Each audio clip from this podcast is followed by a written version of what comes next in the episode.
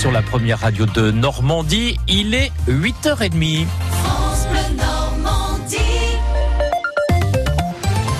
Vos infos avec Carole Louis.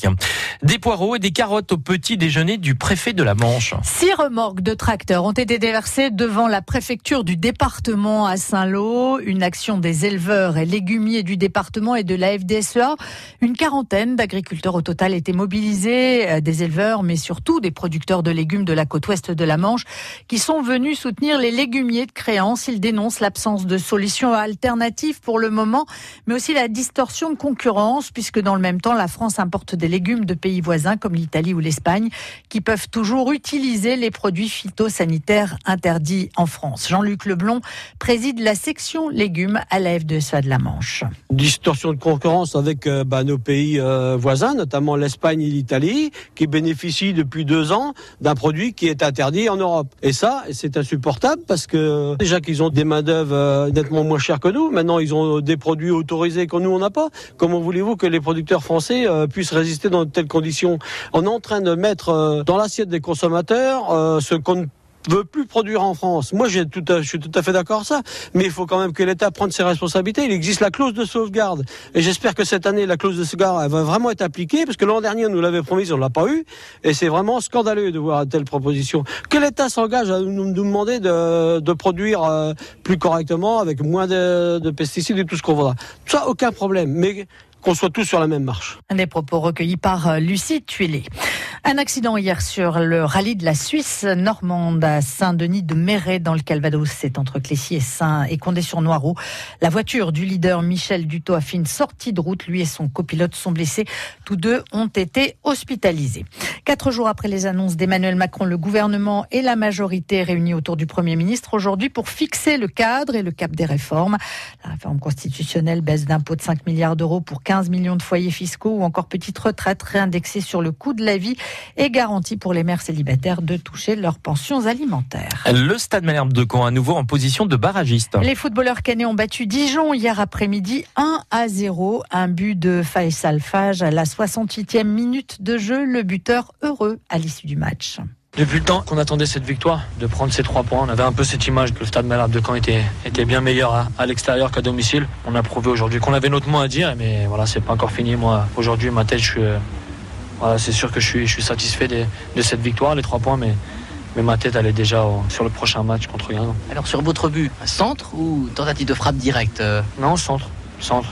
À aucun moment je, veux tirer, je me dis je la mets, euh, je veux la centrer fort devant le but, comme le but qu'on a pu marquer à, on a pu marquer à Monaco où justement Enzo coupe la trajectoire. Je vois la course d'élan de, de Malik, d'Enzo, donc je me dis voilà un centre fort, un centre fort devant le but comme un, genre de coup de pied arrêté. Et quand je la vois partir, je me dis ah, il y, a y a le petit, il y a la petite chance qui est là avec moi aujourd'hui, qui était là avec nous aujourd'hui.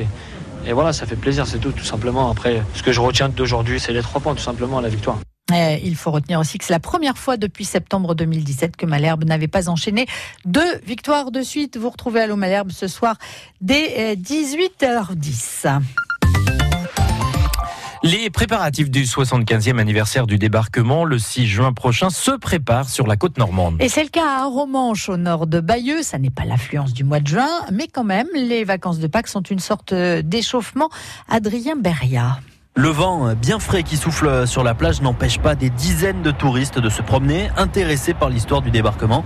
Pascal est venu d'Alsace. Exprès avec sa famille, il contemple un char américain. C'est émouvant. Quoi. On était déjà venu il y a deux ans ici à Romanche pour voir les musées et c'est très intéressant. C'est pour ça qu'on voulait le montrer aux enfants également. C'est quand même quelque chose. Quoi. Des passionnés comme lui, on en trouve en train de regarder les uniformes, les obus, les maquettes des bateaux dans les allées du musée du débarquement d'Aromanche.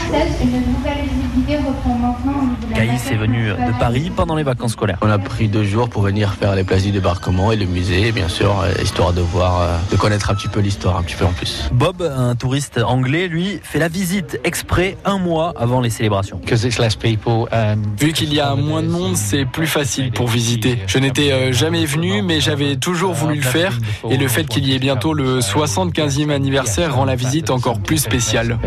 Selon Claire, guide au musée depuis plus plus de 30 ans, on commence effectivement à ressentir un effet 75e anniversaire. Il y a eu le week-end de Pâques, donc on a eu beaucoup d'affluence. Et le 75e anniversaire approchant, on a de plus en plus de monde. Quoi. On a beaucoup de groupes scolaires pendant la semaine et beaucoup d'individuels hein, durant les week-ends. Le mois de mai est toujours très très chargé. Hein. C'est une belle période qui s'ouvre, oui, oui, on a hâte. Voilà pour le côté mémoire, le côté culture, mais il y a aussi l'aspect commercial. Pour l'instant, il n'y a pas foule aux terrasses des cafés, dans les boutiques de souvenirs, mais en tout cas, le stock est prêt dans le magasin de Philippe. Là, vous avez euh, beaucoup de magnettes hein, avec euh, les différents soldats, soldats canadiens, anglais, britanniques, français. Hein. C'est un marquage 75e bien spécifique. Tous les articles que je commence à vendre, hein, euh, de la magnette jusqu'au t-shirt, euh, c'est beaucoup avec euh, du marquage 75e que les clients prennent. Tout est prêt, hein, toute la marchandise est arrivée. Là, vraiment, on attend la foule. Et si la météo veut bien se montrer euh, clémente, les grands ponts, les viaducs du 1er et 8 mai qui arrivent seront une nouvelle occasion pour les commerçants de se mettre en jambes avant le 6 juin.